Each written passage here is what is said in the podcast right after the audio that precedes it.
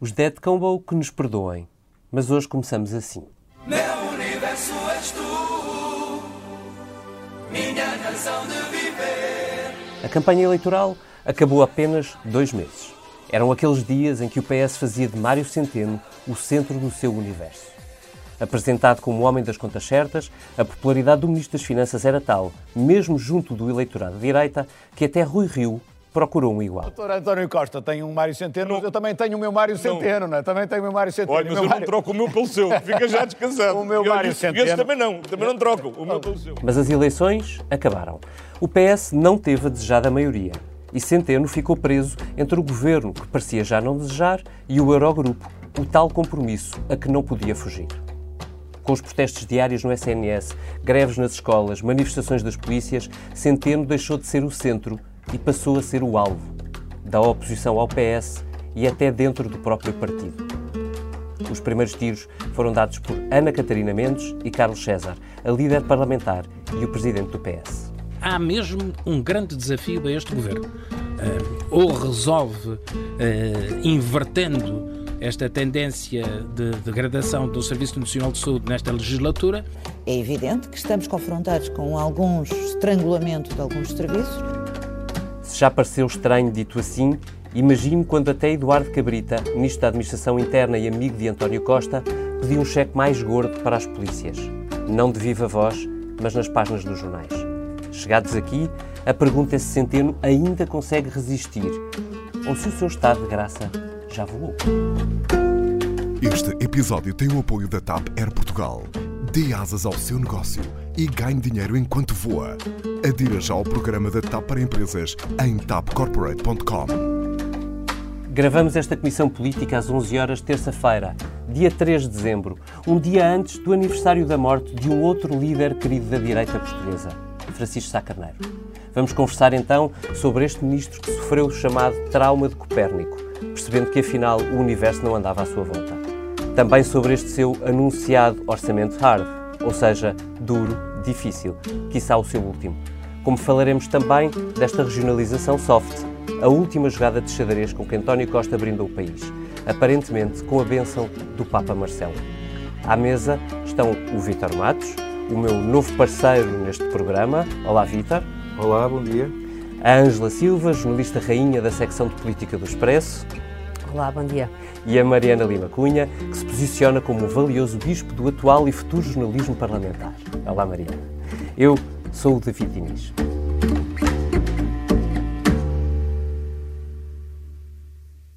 Sejam bem-vindos. Ângela, começo por ti.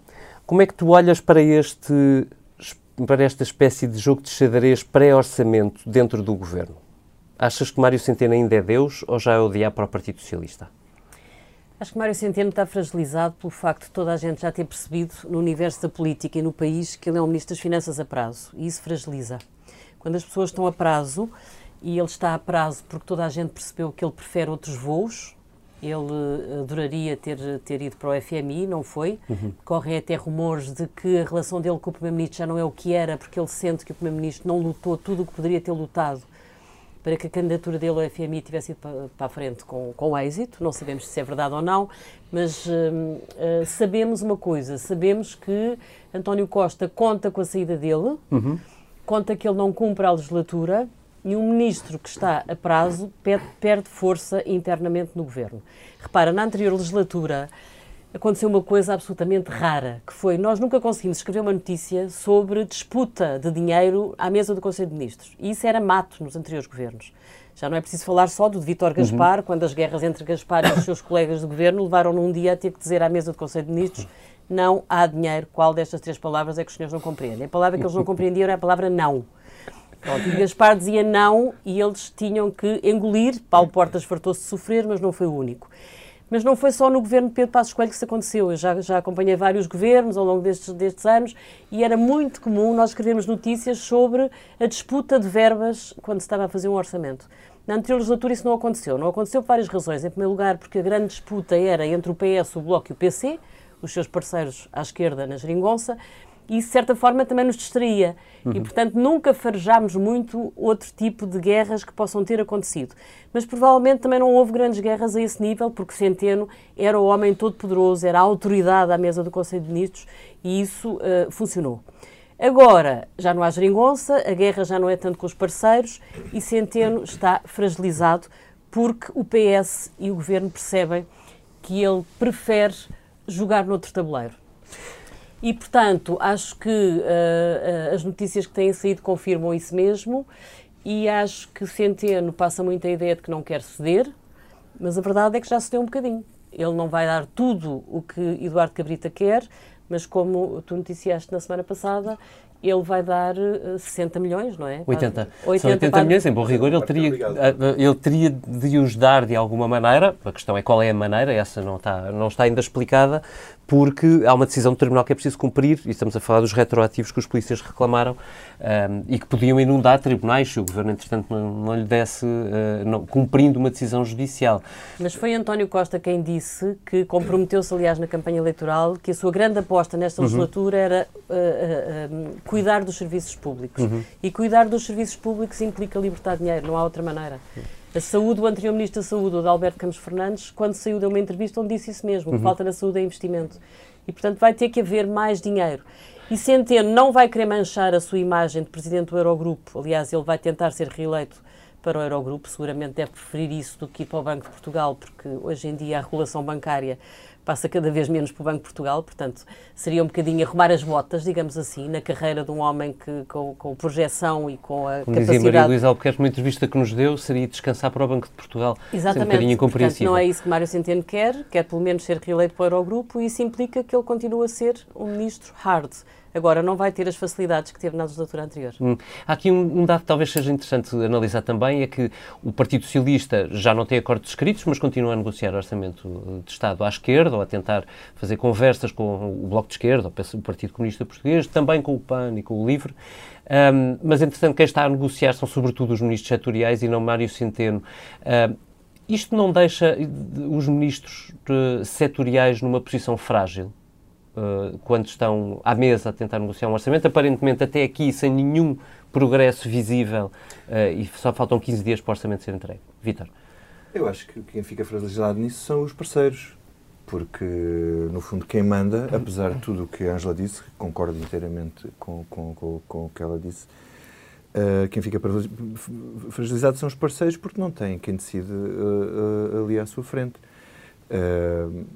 Aliás, o, que também causa entropias no sistema, quando temos o Bloco de Esquerda a fazer uma conferência de imprensa e a apresentar a necessidade de investimento de 800 milhões de euros no SNS, a dizer que a Ministra da Saúde veria isto com muito bons olhos. Mas que Mário Centeno não. Mas que Mário Centeno não e que Mário Centeno é o adversário do SNS. A questão é se não há... Isso gera entropias uma... internas dentro do Isso. governo. Abre uma, uma frente de ataque muito fácil para os partidos da esquerda que procuram e que ainda têm o voto decisivo. Um deles tem que aprovar o Orçamento de Estado. Sim, sim, sim. Aprovar ou não? Ou, uh, ou, ou deixar passar? Ou, uh, Viabilizar-se, preferido. Uh, essa é o million dollar question neste momento, é perceber quem é que vai uh, aceitar estar nesse papel? Hum.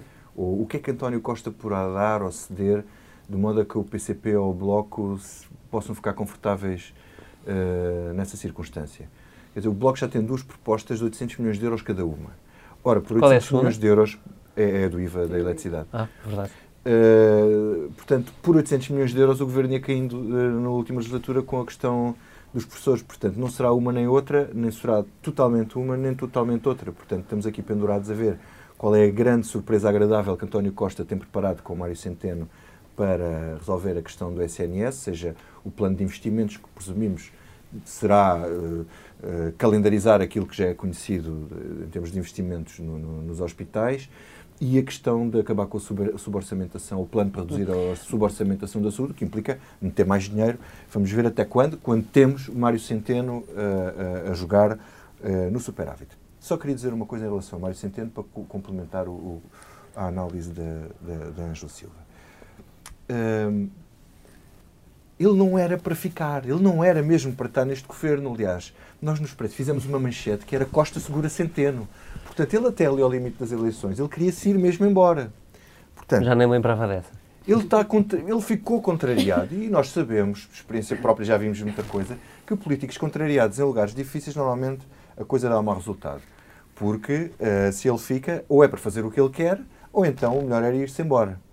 Portanto, daí que Centeno esteja também com uma. Ao mesmo tempo que está fragilizado perante os outros ministros, ele quer ter uma posição de força para fazer aquilo que quer e isto é um potencial de conflito. Na última legislatura, o mínimo que nós assistimos disto foi no, na, na, saúde, em ouvimos uh, o Adalberto Campos Fernandes a dizer o contrário do que ele pensava quando dizia que éramos todos centeno e afinal não eram nada porque todos reclamavam mais e tinham muito pouco. A questão do Eurogrupo é fundamental aqui perceber se Centeno tem condições ou não para ser uh, reeleito e continuar na Europa. Que é o que faz sentido. Porque se ele ficar mais um mandato, fica pelo menos até depois da presidência portuguesa não faria sentido. Dois anos e meio de mandato. Dois, mais dois anos e meio de mandato. Não faria sentido uh, Mário Centeno ir-se embora antes, quando António Costa organizou o governo de forma a poder-se ir embora para a Europa sem se preocupar com o que se passava cá dentro. Uhum. Ora, se ele se for embora e se. Uh, e se ele perder a ligação que tem ao, ao, ao, ao governo, ou ficar uhum. mais distante, vá, que é o que costuma acontecer, com um novo Ministro das Finanças, que não tem a mesma Esse autoridade é nem o mesmo peso, perdia a mão, podia perder a mão na, na, naquilo que se cá se passa e não podemos uh, deixar de pensar que Centeno e António Costa pensam a mesma coisa sobre as finanças públicas. Isso deixa eu acho que aí, deixa-me só dizer uma coisa, eu acho que aí o papel do Primeiro-Ministro é determinante. Aliás, repara, mesmo quando falas de um potencial de crise dentro do governo, aí António Costa pode até ter uma conversa com Pedro Passos Coelho e perguntar-lhe como é que ele fazia. Quer dizer, não houve governo com maior potencial de crise, houve até um ministro que saiu e que disse que a admissão era irrevogável e o primeiro-ministro segurou. Portanto, eu acho que isso aí depende muito da capacidade de Costa para soldar as peças que parece que Mas estão desligadas. Isso implica fazer um orçamento hard para António Costa. Eh, eh, porque eu acho que tudo o que vocês estão a dizer deixa-me uma dúvida reforçada na cabeça, que é até que ponto é que o Primeiro-Ministro também tem vontade de ceder um bocadinho mais ou necessidade porque o Partido Comunista e o Bloco de Esquerda precisam de entrar no jogo para, para viabilizar um orçamento. Portanto, é um para um Primeiro-Ministro que levou Mário Centeno ao colo, literalmente, durante toda uma campanha eleitoral, Parece uma dúvida legítima, não é? Nos últimos quatro anos respondem a isso. Ele, ele houve muitas vezes que foi António Costa que levou Mário Centeno a ceder em N coisas, Sim, seja um as 35 horas. fina, mas que eu acho que ele vai saber fazer. As, as 35 horas, Centeno era contra, uh, os, aumentos na, os aumentos extraordinários nas pensões, podíamos lembrar de outras coisas, mas Centeno, tudo que fosse abrir os cordões à Bolsa, normalmente, em princípio, era contra, não é? Mariana, tu tens-te uh, acompanhado uh, mais recentemente as negociações via a esquerda, nomeadamente com o Bloco de Esquerda. Diz-me, uh, explica-nos como, é que, como é que o Bloco está a sentir este, este momento político. Tudo isto mudou bastante com as eleições legislativas. O PS subiu um bocadinho, mas não chegou à maioria, mas depois não quis assinar um acordo escrito. neste novo enquadramento, o, o Bloco de Esquerda está ainda se sente de alguma maneira uh, obrigado a viabilizar orçamentos de Estado? Uh, eu acho que o Bloco de Esquerda teve aqui uma, uma posição nova para, para gerir. Disponibilizou-se imediatamente para fazer o acordo escrito, que era a solução preferida do, do Bloco e a seguir teve de lidar com o facto de não o ter e de querer manter-se relevante e querer manter-se. Porque aí o Bloco negociaria à cabeça uma série de coisas, não é? Portanto, Sim. traçava um quadro para, para, para, nestes momentos de orçamento de Estado e, e algumas garantias que, que, agora não está. Certo. Uh, no, no Bloco de Esquerda, eu acho que é a sensação que há neste momento, durante a negociação, o alvo está completamente uh, apontado a Mário Centeno, aliás, publicamente uh, o Bloco também tem atacado o Ministro das Finanças em particular. A sensação é que o, o, o Ministro quer sair, ou seja, também no Bloco há a sensação de que é um Ministro que, que quer sair, que não queria estar lá, mas que quer sair com um legado que é o legado do superávit. E, portanto, uhum. uh, o Bloco ataca muito pelo lado de uh, o que é preciso é investir nos serviços públicos e não basta investir no curto prazo como remendos uh, para resolver problemas pontuais quando o ministro pede mais ou o ministro pede mais. O que tem de fazer é um investimento a longo prazo que salve, de facto, os serviços públicos. É isso que a esquerda não vê, Mário Centeno. Mas de alguma maneira coloca o Bloco e também o Partido Comunista Português numa posição um bocadinho sui generis, não é? Que é, à partida dir-se-ia que o primeiro orçamento seria mais fácil de viabilizar, uhum. mas se o primeiro orçamento é o que tem Mário Centeno, se calhar é aquele que o Bloco tem menos vontade de viabilizar. Há uma, há uma dificuldade, que é o Primeiro-Ministro já veio anunciar que nem a medida do englobamento, Uhum. nem os escalões, Ah, a verdade. dos escalões, entra já neste orçamento. Foram duas das bandeiras com que a esquerda se atravessou Uhum. logo de início. Posso só, dizer Sim. uma, parte? Eu acho que isto é tática pura. Porque este orçamento, mais coisa, menos coisa, passa. É o primeiro, acabou de haver eleições. Isso E depois, é patrão trunfo- fora, dia santo na loja. Não, não. Não vai destrunfar tudo agora. Isso não é para destrunfar. Está a guardar estes trunfos para os próximos orçamentos. O, nó- quando nós falávamos, por exemplo, da questão do IVA da eletricidade, que é da energia, que é outra das bandeiras da, da esquerda e, da, e do PSD neste momento, eh, o Bloco veio este fim de semana eh, dizer que tem uma medida de compensação possível, que é a mexida, o aumento do IVA dos hotéis, precisamente para evitar aquela imagem despesista de irresponsabilidade que podia ter sido colada na crise Uhum. dos professores, por exemplo, e portanto para evitar e dizer, não, nós Sente- também conseguimos fazer as contas de forma responsável, conseguimos dar opções, se não há aqui essa opção é porque Mário Centeno não quer, não é porque não pode. Sentiu que o, o- o governo, e Mário Centeno em particular, continua a fazer jogo duro mesmo nesse particular. Uhum. Eh, E respondem a isso, eh, escrevemos isso no Expresso esta semana, que se o Bloco se entende com o PSD e com o PCP para baixar o IVA da, da- da energia, Também também tem que se entender com o PSD Sim. para subir o- o- os impostos sobre a o jogo- hotelaria. O jogo que o Bloco está a fazer é eh, tentar mostrar, provar que numa medida tão transversal e tão potencialmente popular Uhum. como é a do IVA da energia, consegue dar uma compensação que se o Governo não aceita é por inflexibilidade de Mário Centeno, não Uhum. é porque a esquerda, e neste caso o PSD, tenha ímpetos, ímpetos despesistas e que queira com. Percebe-se o não tentar tirar o ânus. É no meio disto tudo que Marcelo Rebelo de Sousa, o Presidente, nos diz isto. vai ser um, um- orçamento eh, muito cuidadosamente pensado. Pode haver retoques, mas se me pergunta, é um orçamento que me preocupa em termos de achar que há risco de não passar no Parlamento? Não me preocupa, não exige nenhum exercício especial de respiração. Ângela, o Presidente da República diz que a aprovação do orçamento não lhe tira o sono. Tem, tem razões para fundamentar esta, esta opinião ou, ou está a passar um recado? Acho que deve ter razões. Nós não sabemos o que é que se passa às quintas-feiras no Palácio de Belém, mas acho que as conversas de Marcelo Rebelo Sousa com o Primeiro-Ministro também devem ajudar a tranquilizar o Presidente. Ah, ou seja, ele deve ter informação que nós não temos sobre qual é a dimensão do tal orçamento hard. Ele deve saber ah, em que é que António Costa está disposto a ceder ou não está.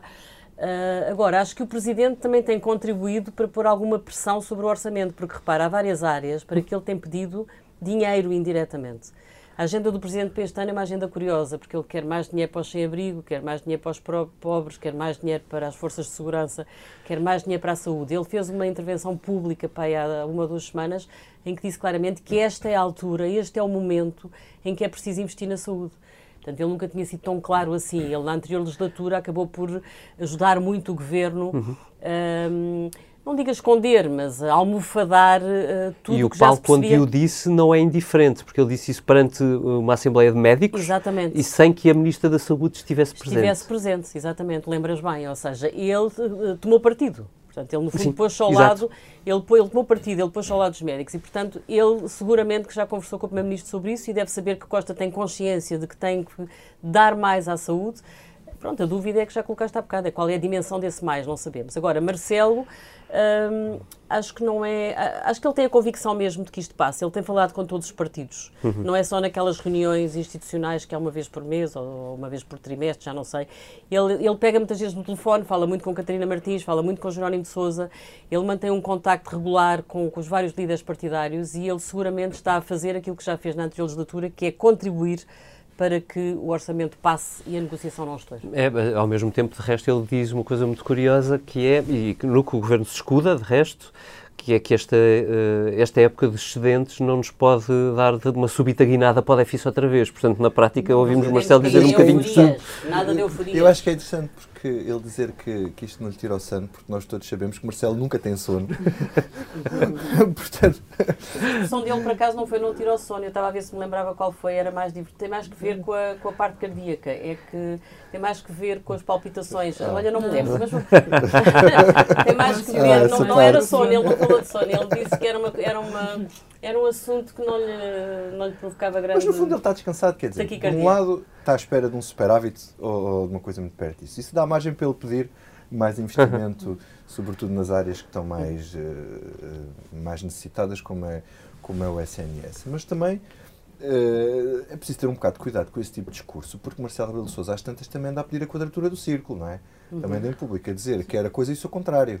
Eh, quer dizer, ele, ele pode ter um papel muito importante nos bastidores, até para perceber como é que as coisas estão a cozinhar e as, o, o sentimento, que é uma coisa que se usa muito nos mercados, para falar da Bolsa, o sentimento dos, dos vários atores políticos. E isso deve fazê-lo levar a perceber que, quer dizer, ninguém neste momento está à espera que o orçamento chumbe, eh, não é? Porque se não tínhamos uma crise política íamos outra vez para eleições sem grande razão para isso. Uh, portanto, acho que Marcelo está a dizer também um bocado aquilo que é óbvio e também para serenar os ânimos, não é? Aliás, porque até há gente, nós, nós esquecemos ainda desta história dos mercados estarem de olho em nós, não é? Portanto, não deixam de estar. E esse é o argumento de Mário Centeno. Esse, de resto, não saiu do léxico de- do governo. Entretanto, pela calada, António Costa pôs em marcha uma revolução. Ou meia, vá lá. Atenção à peça que segue, em letras grandes, atrás do Primeiro-Ministro. Escrevia-se regionalizar. Desejamos que já no primeiro semestre do próximo ano por seja possível proceder ao reforço da legitimidade democrática das CCDRs Um dia antes, o Presidente tinha dito que talvez podia avançar alguma coisa, mas que não tivessem pressa a mais.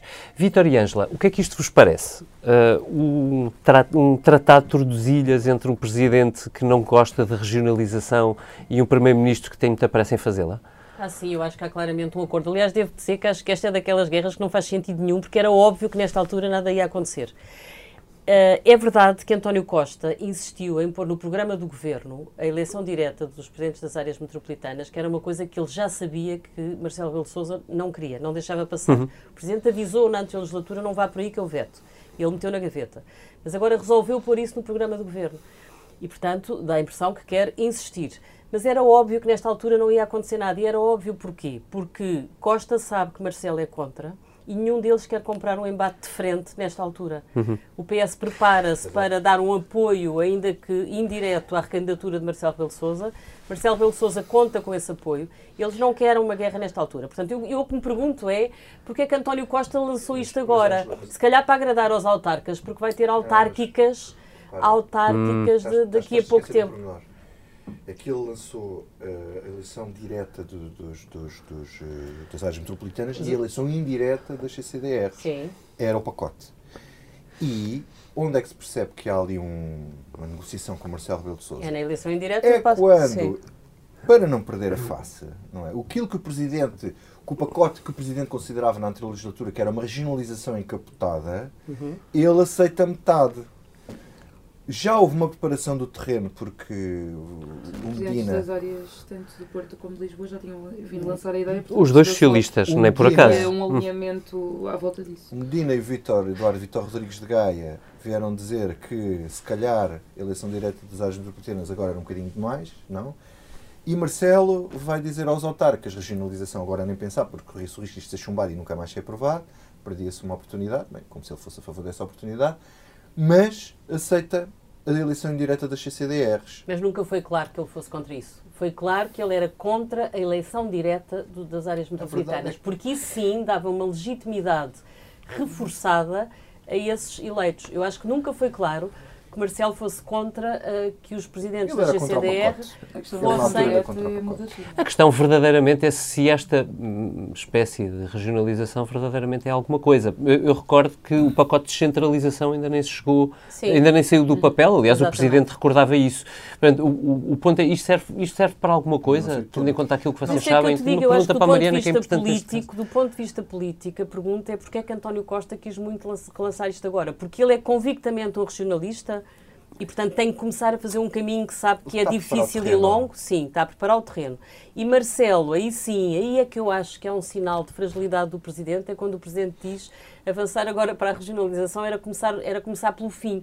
Ou seja, é como se ele eh, já estivesse Já a admitisse o perceber que o fim pode ser a ser. criação das regiões. Aí é que eu acho que é uma cedência do Presidente. O Presidente percebe que uma vez reeleito, se calhar vai, Vai ter ter que que se preparar para até ao final da legislatura ver então sim os passos para a regionalização serem dados. Ele Mas já não diz a um regionalização isso. nunca, ele diz não vamos começar pelo fim. Eu, eu gostava só de dizer um ponto em relação a esta questão das CCDRs, que é ah, o- o- os presidentes das CCDRs passarem a ser eleitos pelos autarcas da região, que é uma coisa que já aconteceu e com a qual António Costa acabou no tempo de José Sócrates. Num modelo ligeiramente diferente, mas... Que era eleito mas- pelo Comitê das Regiões, que era onde estavam Exato. alguns Uhum. autarcas e forças Sugeriam três nomes e o governo escolhia. Pronto. Agora, isto faz uma coisa que, que eu acho que é um Franken- Frankenstein político-jurídico, que é, quer dizer, até os autarcas elegem alguém que vai ficar na dependência hierárquica do governo. Ora, isto não faz sentido nenhum. Ele tem uma legitimidade democrática, não deixa de ser uma legitimidade democrática, apesar de ser uma eleição indireta, mas depois reportam hierarquicamente acima. Quer dizer, isto vai levar com que, vamos imaginar, há uma zona, há uma região em que elegem uma personalidade ou- ou- ou de um partido ou alguém que tem mais relações com o governo ou de outra área, isto vai gerar um- uma conflitualidade e uma, uma deformação nas relações políticas que não faz sentido, a não ser que realmente se caminhe para uma regionalização encapotada e em que estas entidades tenham muito mais autonomia do que têm hoje. A ideia que dá é que também é preciso arranjar emprego para uma série de autarcas que se calhar vão ficar livres dentro de pouco tempo, que já não o podem perigo é que apareça, sem dúvida. Deixem-me perguntar só à Mariana. Eh, Mariana, na Assembleia da República, os partidos, mesmo os da esquerda, eh, eh, recusaram a descentralização que, Costa, que António Costa pôs a andar no ano passado. Esta meia regionalização daquilo que tu tens visto do discurso, sobretudo da esquerda, mas já agora também do PSD, se conseguiste estar atenta, tem, tem pernas para andar? O que o António Costa não pode fazer sozinho. eh, Sim, não eh, tem maioria. não, O que é engraçado nisto é que, como a Ângela estava a dizer, eh, no fundo parece que já se assumiu que este processo há, havemos de lá chegar, Uhum. mas na verdade, eh, até agora o Bloco e o PCP foram os únicos partidos que assumiram, porque assumem sempre, tradicionalmente Uhum. está sempre no programa deles, que querem regionalizar eh, o país. E até agora eh, todos os outros partidos falam com eh, muita prudência, o CDS é contra, mas PS e PSD falam com muita prudência sobre isto. Eu acho graça que sempre que se fala de regionalização, nunca ninguém concretiza exatamente porque é que não. qual é que é exatamente o problema, mas fala sempre dos traumas, das areias na engrenagem, do, dos erros do passado, sem concretizar muito. Acho que um, um dos problemas que qualquer um desses partidos quer evitar é precisamente o, a noção de que isto vem trazer muitos novos cargos para políticos, vulgo tachos, e portanto que, que é, é esse o papão que vem aí. Acho que tanto exemplo, o Rui Rio, aliás, tem sempre que fala de regionalização, eh, também faz aqui uma fórmula mista que é eu não sou contra, só depende do plano que me, Uhum. que me Do apresentarem. plano concreto? dos partidos. Isso era o que o Marcelo dizia há que 20 anos. Quando me apresentarem, sim, até porque há 20 anos o problema foi muito o plano em concreto que foi apresentado. Foi o pretexto é- que Marcelo arranjou durante o, é durante o processo que- de referendo. Ou seja, agora, lá está, um, do- um dos problemas que, que se volta, que os jornalistas trazem de volta é não repetir o argumento que houve há, há 20 anos, que era a questão do mapa, das partilhas e não sei o quê.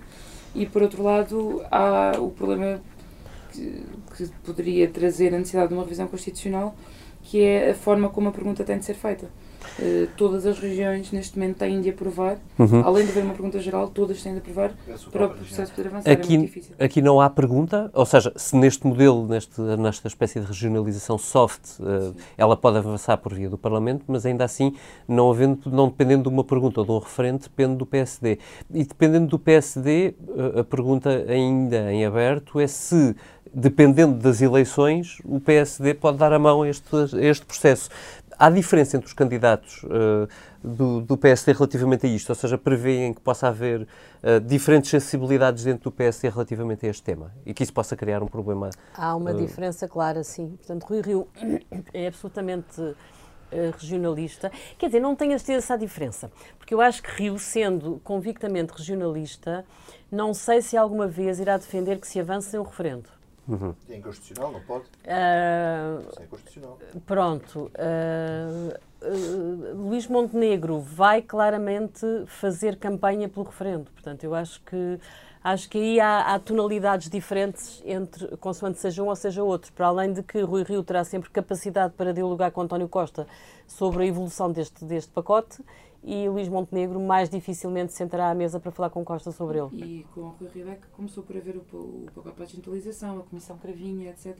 Mas há uma um caminho questão. mais Hum. Há uma questão. Mas os autarcas do é PSD parecem razoavelmente empenhados no processo. PSD e PS se entendem para uma revisão constitucional para mudar os pressupostos. Os, não, não podem tirar de lá o referente, porque senão isto seria escandaloso, não é? Uhum. Mas, aliás, mas contra uma revisão constitucional o Presidente não pode. portanto, se quisessem fazer, uh, fariam. Mas para alterar os pressupostos das perguntas, como a Mariana estava a dizer, porque neste momento, basicamente, inviabiliza, praticamente inviabiliza. Uh, é muito difícil passar. Uh, Marcelo que escrevia no dele sobre direito que o nosso regime é provavelmente o mais desfavorável a uma divisão por regiões que se podia encontrar. E depois, e depois há, há, outra coisa que, que não se fala, quer dizer, que é assim, querem regionalizar e criar regiões. Antes de se falar de uma alteração do sistema político, faz-se uma regionalização e mantém-se a organização dos círculos por distritos. Portanto, se isto não tiver tudo pensado e ligado, é uma reforma muito maior e mais grave do que aquilo que nós uh, podemos estar aqui a pensar. Muito bem. Este tema tem, como se vê, muita estarada por desbravar. Vamos lá ver agora o que não vos sai da cabeça. Angela, começamos por ti. Olha, não me sai da cabeça o Estado da Direita, porque hoje vi que saiu uma nova sondagem uh, da Intercampos, publicada no Jornal Negócios e no Correio da Manhã, e o cenário à direita é catastrófico para o CDS, que era o partido que nós nos habituámos a ver como o partido que estava mais à direita. O CDS aparece com 2,9 e o Chega cresce para 4,8. Uhum. A Iniciativa Liberal também está uh, taco a taco com o CDS. E o PST continua sem chegar aos 30. E, portanto, se nós pensarmos uh, o, que é que, o que é que vai acontecer à direita e, sobretudo, o que é que vai acontecer ao PST, é até essa a pergunta que mais me, que mais me saltou à cabeça. Porque, assim, o PST está abaixo dos 30%. Portanto, se quer começar a caminhar para poder chegar ao poder, tinha que pensar em alianças à direita. Foi sempre assim. O PST tinha um parceiro óbvio que era o CDS. Se o CDS Mas deixa de ser parceiro, quem é o parceiro do PST? E sem parceiro, como é que o PST chega lá? Tem, tem que saltar diretamente uhum. de, uma, de um score de 28% ou de 27% para 40%. E mais complicado ainda, porque à direita quem mais cresce é aparentemente o Chega, o que não é propriamente um parceiro ideal para o Partido Social Democrata. O maior do PSD neste momento é o CDS. É o CDS, é a falta de parceiro. É uma solidão, é um caso de solidão política. Uma boa expressão e vou registar. Mariana, a ti, o que não sai da cabeça. É o que não me sai da cabeça. Hoje chegou, não sei se já chegou, eu penso que já tenha chegado. Já chegou. como é como um barco à vela, não é, não é fácil cronometrar a chegada, mas chegou a ativista mais falada dos últimos tempos a Portugal, a Greta Thunberg. Thunberg. Um, e o, pronto, o mediatismo dela é, é uma coisa inegável. Miguel, Miguel Sousa Tavares ontem comparava a Joacine Catar Moreira no sentido, ele era para fazer uma crítica, dizia que ela tem mais, ambas têm mais pose do que conteúdo. Eu diria que a Greta tem menos obrigação também de ter conteúdo, porque apesar de tudo, pronto, é uma jovem que traz uma bandeira, não é propriamente uma deputada eleita com essa, com essa legitimidade. É engraçada a postura do, do presidente que veio dizer que não a vai cumprimentar para isso não ser confundido com aproveitamento político. Isso sim é uma novidade. É, é, dado que Marcelo, uh, até ao lado do sem-abrigo que resgatou o bebê há pouco tempo, uh, esteve, mas também, e eu queria recordar isto, porque recordo com saudade o momento em que um Marcelo Rebelo de Sousa, penso que foi há dois anos, emitiu uma nota de pesar pela morte de George Michael, que é uma coisa que eu acarinho muito, foi dos momentos, meus momentos preferidos desta conferência. Eu adoro, então já ouvi a Last Christmas quando acordei. E portanto quero deixar aqui essa palavra. Vitor Matos, caro comissário, o que é que não te sai da cabeça? Não me sai na cabeça uma excelente reportagem que o New York Times uh, fez uh, ontem, que publicou multimédia, uh, sobre uma coisa que nos tem passado ao lado, que é a crise dos opiáceos no, nos Estados Unidos. A reportagem baseia-se numa turma de uma pequena terra do Ohio chamada Minford, uh, a turma do ano 2000, onde uh, pelo menos 30% de, de, das pessoas uh, sucumbiram aos opiáceos. São remédios, são em Portugal acho que oxicodona, acho eu, que é um analgésico, um painkiller, um, um derivado sintético de, da morfina e que viciou tanta gente nos Estados Unidos, o que me deixou absolutamente chocado. As histórias são realmente. Uh, são histórias chocantes de pessoas dependentes das drogas Uh, já, já vimos tantas. O que impressiona realmente é que já morreram 400 mil pessoas nos Estados Unidos por overdose por causa do consumo de, de, destes opiáceos, destes comprimidos que estão acessíveis nas farmácias. 400 mil pessoas. Isto é uma epidemia uh, gravíssima uh, que é uma realidade bastante complexa nos Estados Unidos e eu, eu fiquei chocado porque, de facto, já tinha ouvido falar, mas não sabia da dimensão, da dimensão deste problema. Sobre isso, recomendo um 259, que está ainda disponível no site do Expresso, uh, quando a polémica uh, rebentou na América. A mim, o que não me sai da cabeça é um livro, um livro que de resto não é deste ano, é do ano passado, de Robert Kagan. Eu voltei a ele nas aulas de doutoramento. O livro chama-se O Regresso da História e o Fim dos Sonhos. É o livro onde Robert Kagan pronuncia o regresso à selva o regresso à selva, claro, nas relações internacionais, a guerra entre Estados, Estados cada vez mais nacionalistas a pensar nos interesses próprios. Robert Kagan, com este livro, respondia ao fim da história que ficou célebre de Fukuyama, publicado, como se lembram, depois da queda do Muro de Berlim, e onde Fukuyama, de resto, já adivinhava que uh, o fim da história uh, e a vitória do liberalismo tinham um pequeno problema e que esse pequeno problema se chamava nacionalismos. Isto não me sai da cabeça esta semana porque Donald Trump acabou de colocar uma armadilha no caminho de um dos seus eh, parceiros preferenciais, eh, ao caso Bolsonaro, presidente do Brasil, anunciando o regresso das tarifas alfandegárias sobre a importação de alumínio e aço desse seu parceiro, o Brasil de uh, Bolsonaro. Ora, estes tempos estão realmente perigosos, é o que não me sai da cabeça numa comissão política do Expresso, ilustrada com a arte e a paciência do nosso Tiago Pereira Santos e editada pelo Ruben Tiago Pereira. Deixo-vos com um abraço e com uma música que vira o disco e é a que não sai da cabeça de Mário Centeno, em bom inglês para variar. Até para a semana.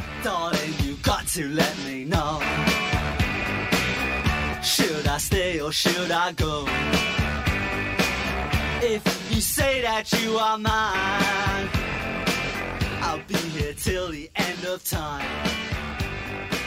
So you got to let me know.